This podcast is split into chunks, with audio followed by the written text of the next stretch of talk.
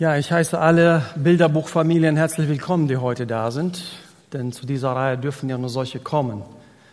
Und ich freue mich über jede Bilderbuchfamilie, die da ist. Ich warte immer noch auf den Moment, bis sich jemand freiwillig meldet. Hier ist die Bilderbuchfamilie. Aber allein wenn ich so unser Gemeindealbum anschaue, also hier gibt's lauter Bilderbuchfamilien. Alle, die ich hier so sehe, perfekt gestriegelt und gebügelt, gute Frisuren, alles richtig gut. Also lauter Bilderbuchfamilien, zumindest in dieser Gemeinde. Was da draußen los ist, das wissen wir ja. Aber hier ist es ja alles völlig anders, oder? Gut, dass ihr darüber lachen könnt. Man muss ich dem Sam nicht schreiben, dass seine Reihe umsonst gewesen ist. Denn wenn es dazu kommt, über Beziehungen zu reden, über Familie zu reden, dann werden diejenigen von uns zumindest, die eine gesunde Selbstwahrnehmung haben, sehr demütig. Und jeder weiß von uns, ich bin seit 25 Jahren verheiratet, seit 23 Jahren Vater, was das mit auf sich hat. Und diejenigen, es gibt ja solche unter uns, die eher schon zurückschauen und auch viele Fehler entdecken im eigenen Leben. Und es gibt solche, die nach vorne schauen und noch viel Möglichkeit haben, äh, Dinge richtig zu machen und Dinge zu korrigieren. Und auch dieses Video jedes Mal als Intro macht deutlich, also perfekt sieht man nur auf dem Foto aus. Da gibt's so diesen Schnappschuss und da wird einiges noch mit Computer nachgeholfen und da sieht alles perfekt aus. Und diese Situation davor macht deutlich, das Leben drumherum ist nicht so. Das Leben drumherum ist eben messy, das ist lebendig, das ist nicht so perfekt. Und jemand, wahrscheinlich jemand, der eine negative Erfahrung hatte, sagte, deine Freunde sind Gottes Entschuldigung für deine Familie.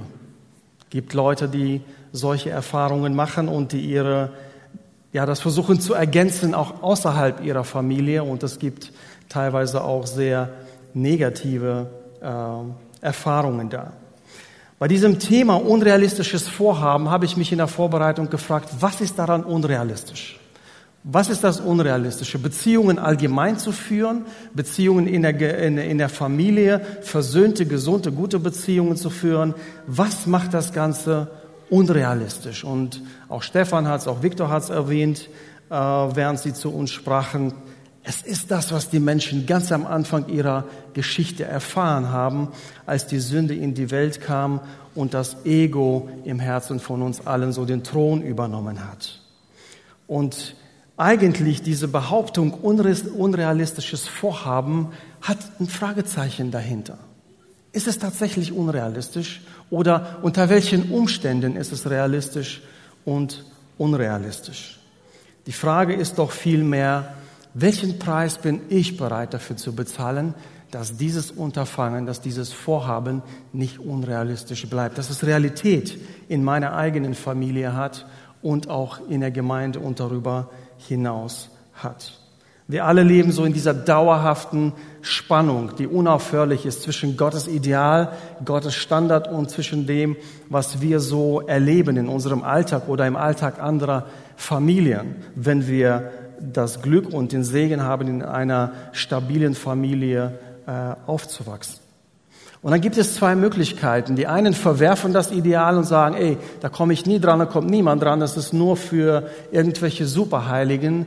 Oder man senkt den Standard und misst sich dann mit anderen Familien, die dann schlechter dastehen als ich. Und dann erscheine ich ja doch ein bisschen besser. In dieser Gefahr stehen wir alle. Und uns ist wichtig, in dieser Reihe auch deutlich zu machen, ganz gleich wie deine Erfahrung gewesen ist, ganz gleich wie du diesen Anspruch wahrnimmst, dieses Ideal Gottes zu leben, Gott ist nicht da, um zu verdammen. Gott ist nicht da, um einen Finger zu heben über dich, über deine Familie, sondern aufzubauen, wiederherzustellen, zu helfen, zu stützen und zu heilen, das, was geheilt werden kann.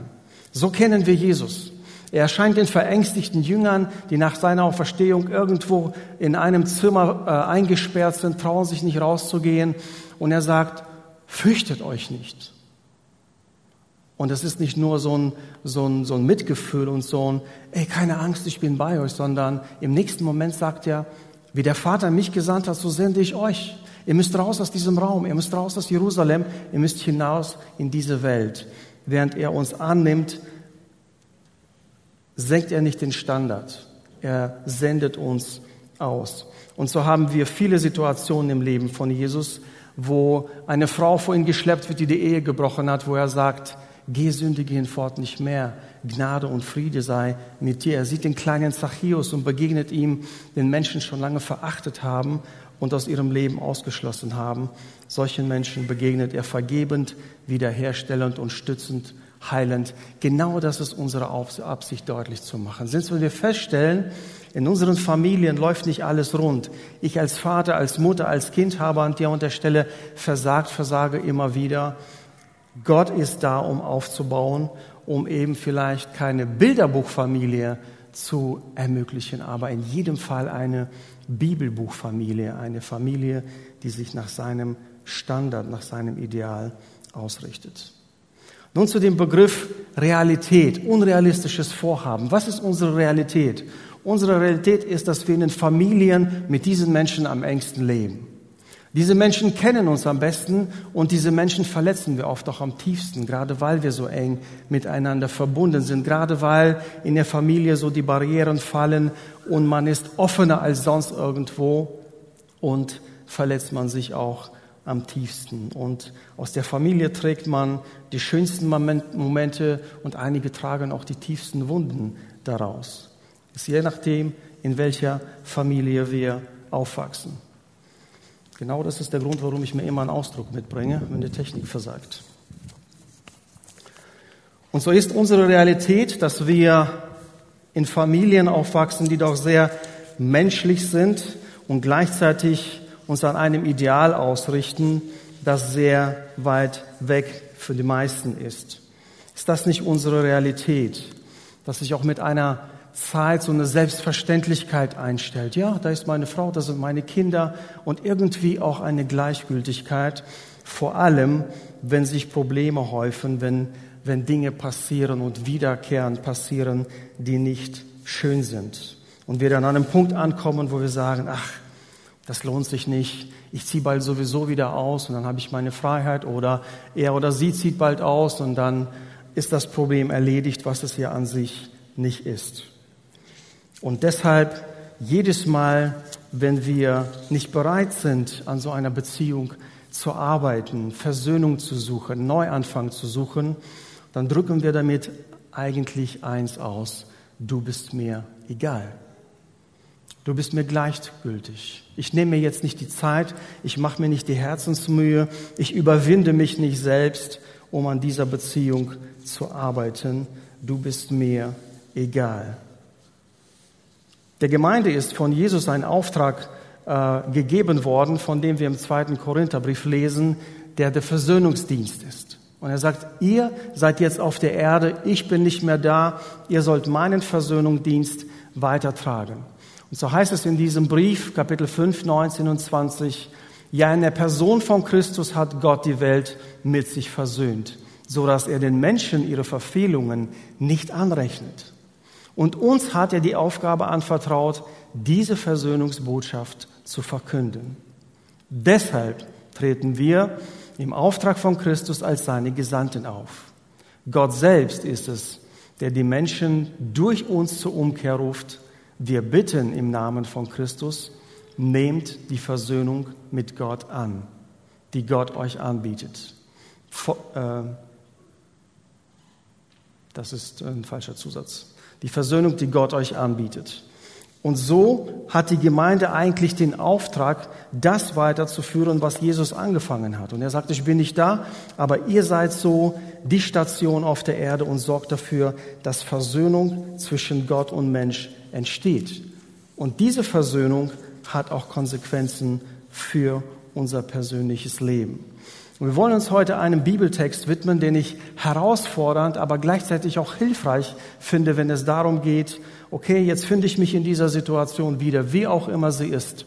Und ich sehe Gottes Ideal und ich sehe meine persönliche Unzulänglichkeit. Wie bringen wir diese Realitäten übereinander? Welcher Realität nehme ich für mich, für meine Familie wahr?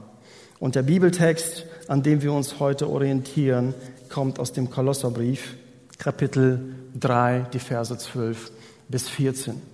Und das Spannende an diesem Text ist, wenn wir mal so den Zusammenhang des Ganzen weiten. In der ersten Hälfte geht es darum, dass die Erlösung von Jesus beschrieben wird. Das und das ist passiert, das Böse ist entmachtet, es ist zur Schau gestellt und ihr seid erlöst, lebt als solches. Und zu Beginn dieses Kapitel 3 heißt es, da ihr nun also zusammen mit Christus auferweckt seid, sollt ihr euch ganz auf, der, auf die himmlische Welt ausrichten. Richtet eure Gedanken danach aus und lasst es zur Realität werden, was euch geschenkt ist. Und hier ist der Knackpunkt. Hier finden wir eine Realität wieder, die Gott uns schenkt, die uns gegeben ist, die wir nur für uns annehmen müssen. Und wir stehen in dieser Phase, wo wir entscheiden dürfen, halte ich das, was in meinem Alltag, in meinem Beruf, in meiner Familie, wo immer ich mich, meine Beziehungen lebe, für Realität oder entscheide ich mich für die, die Gott mir gegeben hat, die er uns gegeben hat. Und die spricht er uns folgendermaßen zu im Kapitel 3, Vers 12. Geschwister, ihr seid von Gott erwählt, ihr gehört zu seinem heiligen Volk und ihr seid von Gott geliebt. Das ist deine Identität als Kind Gottes, als gläubiger Mensch, als Nachfolger Jesu. Du bist von Gott erwählt, du gehörst zu seinem heiligen Volk und du bist geliebt. Das ist, was er über dich aussagt. Ganz gleich, was du über dich gerade denkst, ganz gleich, was du gerade für deine Realität annimmst, das ist die Realität, die Gott dir und mir gibt in der Erlösung. Und aufgrund dessen bauen wir unsere Beziehungen. Diese müssen wir uns nicht nur bewusst werden lassen, sondern auch für uns annehmen. Und dafür ist dieses Ideal Gottes auch da, dass wir unsere, unsere Realität mit der übereinlegen und sehen, was nicht übereinstimmt. Und alles, was wir heute lesen werden, ist ja für uns, die wir oft die Bibel lesen und oft zu Gottesdiensten gehen, nichts Neues. Und dennoch brauchen wir Erinnerung. Wir brauchen vor allem auch Ermutigung, nicht aufzugeben. Gib niemals auf, wenn es um deine Familie geht, wenn es um Menschen geht, die dir nahe stehen. Nachdem diese vielen verschiedenen Auswirkungen der Erlösung deutlich gemacht worden sind und beschrieben wird, dass wir mit Christus auferweckt worden sind, dass wir uns auf ihn ausrichten sollen, ist die Einladung eine folgende. Das ganze Bild, das uns begleitet, ist ein Gewand. Einmal ist es ein schmutziges und dreckiges, das wir ablegen, ausziehen sollen. Und dann die Einladung, ein neues anziehen, ein frisches, das Gott uns schenkt. Das ist so das Bild. Und beim ersten Bild, bevor wir den Text hier weiterlesen, geht es darum, das Alte abzulegen. Das Bild ist, legt ein altes, schmutzige Gewand ab. Und damit einhergehen zwei Einladungen, ja sogar Befehle, wo es heißt, tötet, also trennt euch davon. Lasst es nicht Teil deiner Identität werden. Lasst es nicht Teil deiner Realität werden. Sexuelle Unmoral, Schamlosigkeit, ungezügelte Leidenschaften, böses Verlangen, Habgier. Und er sagt in den Versen davor, das war deine frühere Realität.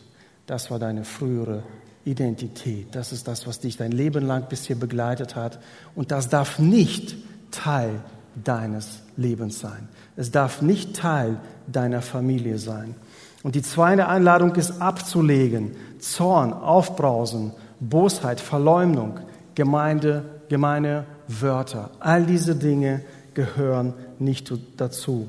Und in dem Text davor heißt es auch, das ist das Gewand, das ihr ausgezogen habt. Diesen alten Menschen mit alten Verhaltensweise und abgelegt habt. Auf euch wartet ein neues Gewand. Aber ein ganz gewaltiger Unterschied ist diesem Bibeltext betont. Du kriegst nicht nur eine neue Ausstattung, du kriegst nicht nur eine neue Klamotte, sondern hier heißt es, du bist zu einem neuen Menschen gemacht worden. Du bist ein neuer Mensch. Gerade der Vers 10 betont es. Du bist ein von Gott neu erschaffener Mensch, der fortwährend erneuert wird. Wie? Indem er Gott besser kennenlernt und ihm ähnlicher wird. Deswegen ist sein Ideal für uns wichtig und dass ich meine Realität, die oft eine andere ist, immer mit der überprüfe, wie Gott es haben möchte. Lesen wir ein Stück weiter. Darum, darum, weil du diese Identität für dich angenommen, du bist ein Erwählter, ein Geliebter, äh, du gehörst zum heiligen Volk Gottes, darum kleide dich mit tiefem Mitgefühl, Freundlichkeit, Bescheidenheit, Rücksichtnahme und Geduld. Geht nachsichtig miteinander um und vergebt einander, wenn einer dem anderen etwas vorzuwerfen hat. Genauso wie der Herr euch vergeben hat, sollt auch ihr einander vergeben. Vor allem aber bekleidet euch mit der, mit der Liebe, sie ist das Band, das euch zu einer vollkommenen Einheit zusammenschließt. Das Bild ist also ein Gewand und wenn wir zurückdenken an die Zeit, es gab ebenso, es gab keine maßgeschneiderte Kleidung wie heute, die, die schön anliegt und so. Es gab einfach so einen Sack, den man drüber gezogen hat und der musste irgendwie zusammengehalten und dafür, dazu diente dieser Gürtel dann auch, der alles zusammenhält. Hier haben wir also die eine Realität, die von Gott beschrieben wird. Darum, weil ihr ein neuer Mensch seid, kleidet euch mit tiefem Mitgefühl, Freundlichkeit, Bescheidenheit, Rücksichtnahme und auch Geduld. Manche Bibelübersetzungen übersetzen das mit herzlicher Barmherzigkeit. Etwas, was aus dem tiefen Inneren, tiefes Mitgefühl bedeutet, ich höre nicht nur dem anderen zu, sondern ich versuche zu verstehen, was bewegt sie gerade, was bewegt ihn gerade, was Warum kommt das jetzt zustande, was zustande kommt? Und übrigens, all diese Dinge, die hier beschrieben sind, all diese Eigenschaften, die werden auch, sind auch Gottes Eigenschaften. Und hier wird es deutlich so, Gott will, dass sein Wesen in der Gemeinde sichtbar wird und auch in meiner Familie sichtbar wird. Das ist der Anspruch. Es geht nicht nur darum, dass wir hier sagen, okay, check Mitgefühl, check Barmherzigkeit. Es geht darum, dass sein Wesen in meiner Familie sichtbar wird. Das ist das Zeugnis für die Menschen, die Gott nicht kennen. So soll es zumindest dem Anspruch nach sein. Freundlichkeit, und noch einmal, das sind ja alles Worte, die bedürfen keiner tiefen Erklärung. Wir wissen ja damit, was anzufangen. Bei der Freundlichkeit geht es um eine wohlwollende Zuwendung.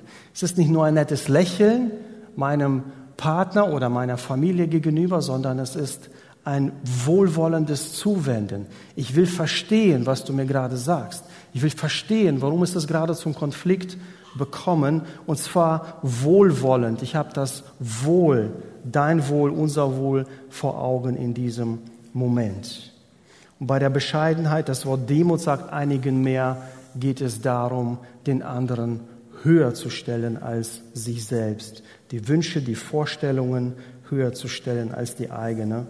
Und wenn man sich ein Bild machen will über diese Eigenschaften, dann wenn du im Philipperbrief Kapitel 2 nachliest, wie Jesus das, was ihm gehört, da heißt es, er hat die Göttlichkeit nicht festgehalten, sondern hat sie abgegeben, um Mensch zu werden, um den Weg mit uns zu gehen. Das ist die Demut, die hier beschrieben wird.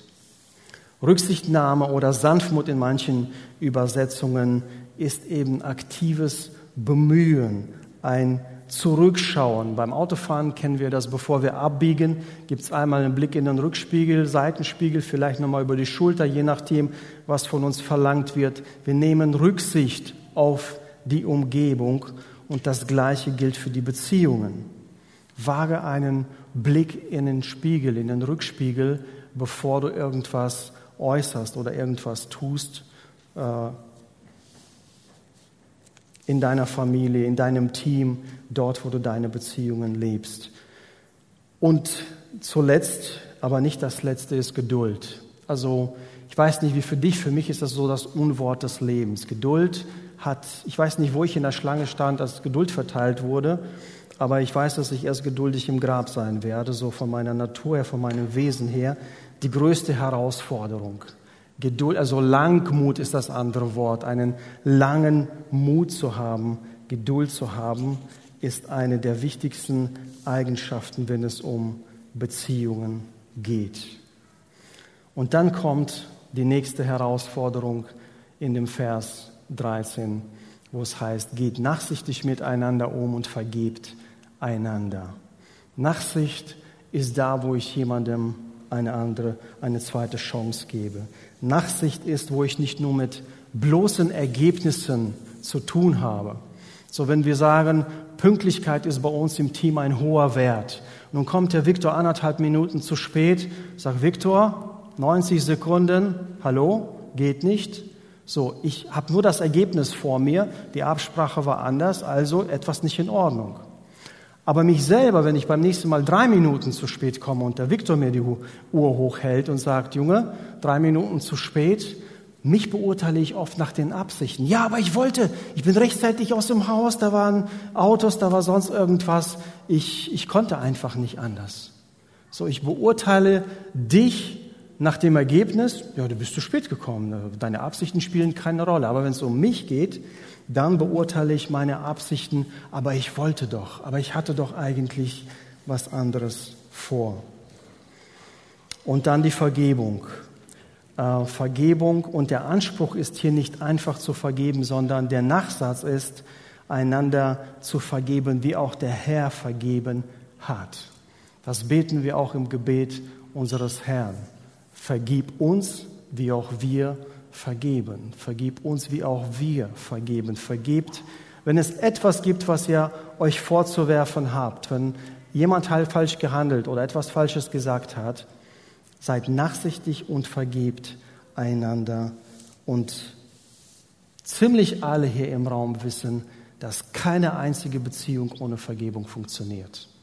Keine einzige Beziehung, die länger als fünf Sekunden dauert, die funktioniert ohne Vergebung. Einfach, weil wir Menschen nicht vollkommen sind.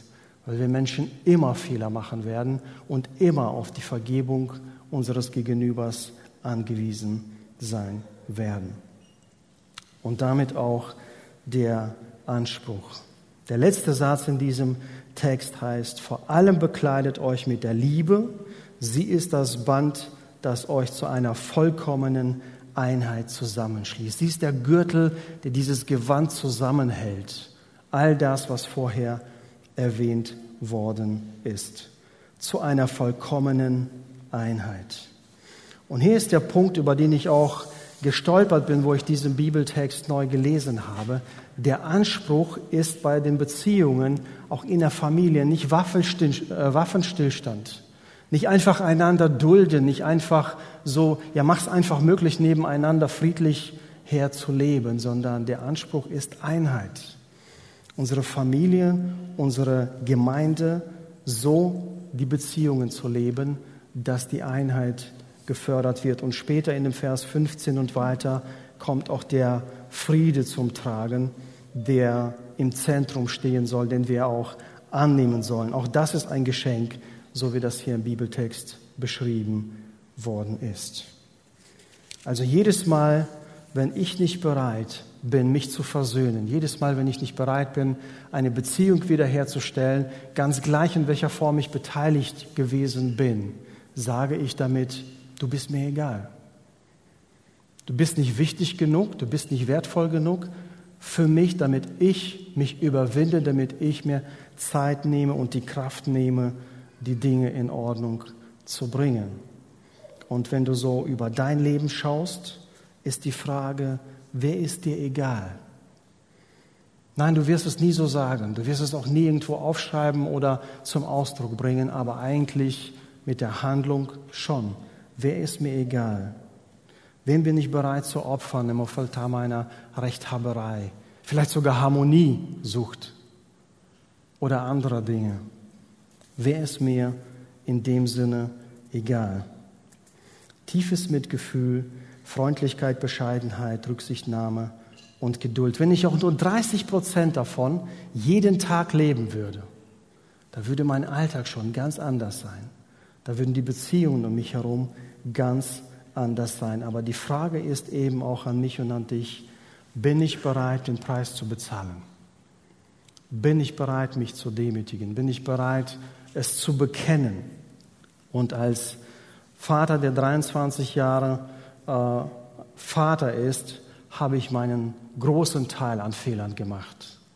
Und viele, viele Male gegenüber meiner Frau und meinen Kindern gestanden und um Vergebung gebeten und Dinge in Ordnung gebracht und Versöhnung gesucht. Und nein, die Familie Janssen ist weit davon entfernt, eine Bilderbuchfamilie zu sein.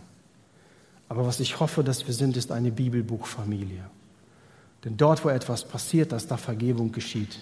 Wenn etwas kaputt wird, dass es wiederhergestellt wird. Dass wir immer, immer aufeinander zugehen und uns niemals aufgeben. Niemals aufgeben. Wenn es um die, deine Familie geht, gib niemals auf. Sicherlich ist nicht alles von mir und dir abhängig. Aber das, was von dir und mir abhängig ist, ist möglich. Das können wir tun. Es gibt einen Autor und der hat sehr interessante Bücher, sind auch ins Deutsche übersetzt. Gary Thomas heißt er. Und er stellt eine These auf und er sagt, was wäre, wenn die Ehe, die Familie nicht in erster Linie für dein Lebensglück zuständig ist, sondern dafür, dass du geheiligt wirst. Dafür, dass du in der Heiligung wächst, also dass du Gott ähnlicher wirst. Dass es nicht zuallererst um gute Gefühle geht, sondern darum, dass du in deinem Charakter geformt wirst. Und er hat auch eine Andacht, ich erinnere mich wie heute, wo ich die gelesen habe. Da hieß es so, wir sind Söhne und Töchter Gottes. Und was heißt das für dich? Wenn deine Frau eine Tochter Gottes ist, dann hast du Gott zum Schwiegervater. Gott zum Schwiegervater zu haben, das ist echt eine Herausforderung. Da hoffe ich echt, dass er nicht eines Tages an meine Tür klopft und sagt, Junge, reiß dich zusammen. Sonst muss deine Frau dich den Rest des Lebens pflegen. So weit hoffe ich, kommt, kommt es nicht. Aber wenn wir uns einfach mal die Frage stellen, was wäre, wenn diese Beziehungen in erster, Linie dafür da sind, um uns zu heiligen, damit wir Gott ähnlicher werden? Einer der Kirchenväter war das, glaube ich, der gesagt hat, wenn du weniger sündigen willst, dann hab keine Kinder. Und wenn du noch weniger sündigen willst, dann heirate erst gar nicht.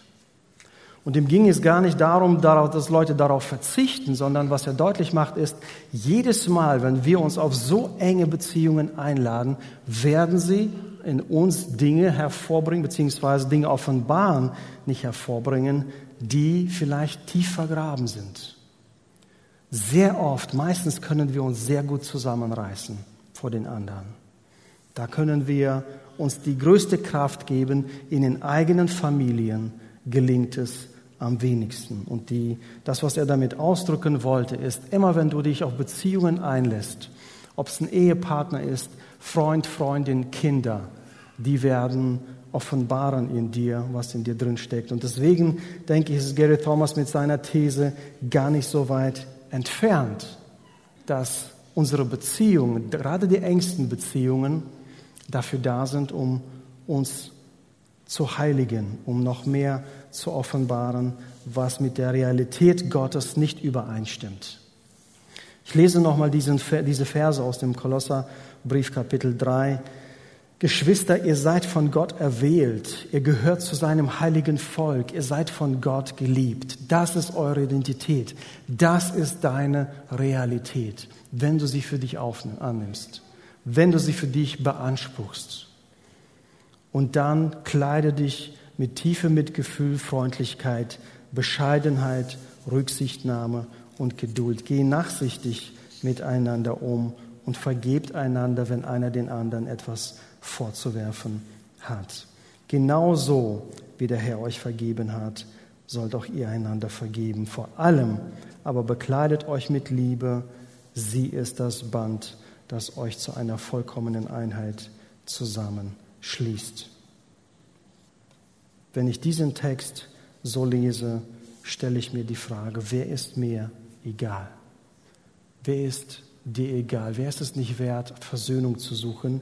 Wiederherstellung zu suchen in deiner Familie, in deiner, ähm, in deiner eigenen Familie, vielleicht in deiner Herkunftsfamilie, was immer die Herausforderung an dieser Stelle ist. Und ich bin mir dessen bewusst und habe es auch in der eigenen Familie, dass einige Beziehungen einfach so bleiben werden. Da wird nicht wirklich etwas passieren in den nächsten Jahren. Und alles, das ich von meiner Seite tun kann, versuche ich zu tun und dann bleiben die Dinge eben so, wie sie sind. Aber wenn wir nochmal aufs Thema zu sprechen kommen und uns die Frage stellen, ist es tatsächlich ein unrealistisches Vorhaben? Es ist ein unrealistisches Vorhaben, wenn du es zu dem machst, wenn du deine Realität, deinen Alltag zum Standard machst und nicht das, was Gott für dich vorbereitet hat, das, was er uns ermöglicht, auch als neue Identität, als das neue Leben, das er uns schenkt. Ich möchte mit zwei Fragen schließen, die uns begleiten, die mich begleiten. Diese Fragen habe ich selbst irgendwann von jemandem, äh, von einem Pastor in seiner Predigt gehört und das, die waren so, die haben alle so zugespitzt für mich, dass es so, okay, damit kann ich was anfangen. Das, das kann mein Maßstab werden, wenn es um Beziehungen geht. Und die erste ist, was bedeutet es, am anderen Ende von mir zu sein? So, was bedeutet es, das Gegenüber von André Janssen zu sein? Was bedeutet es? Was ist die Herausforderung dabei? Was, was strahle ich aus? Was bringe ich mit mir? Wie drückt sich das auf dich aus? Und die zweite ist, bin ich selbst jemand, den ich gerne als Freund hätte, als Ehepartner, als Freundin, als jemand in meiner Nähe? Bin ich selbst so jemand, den ich in meiner Nähe hätte? Wie werde ich zu so einem Menschen, der, den ich gerne als Freund, Ehepartner, sonst irgendjemand in meiner Nähe hätte? Und ich glaube, dieser Bibeltext liefert uns Antworten, wenn er sagt, tiefes Mitgefühl, Freundlichkeit, Bescheidenheit, Rücksichtnahme, Demut sind alles Dinge, die uns dabei helfen, diese Beziehungen zu vertiefen. Unversöhntheit in unseren Beziehungen nicht zu dulden. Gerade wenn es um Familien geht, die klare Einladung, die klare Aufforderung auch, keine Unversöhntheit zu dulden und jede Wiederherstellung anzustreben, die möglich ist. Und da es nicht so einfach ist, brauchen wir umso mehr den Segen Gottes, den ich uns auch zusprechen möchte.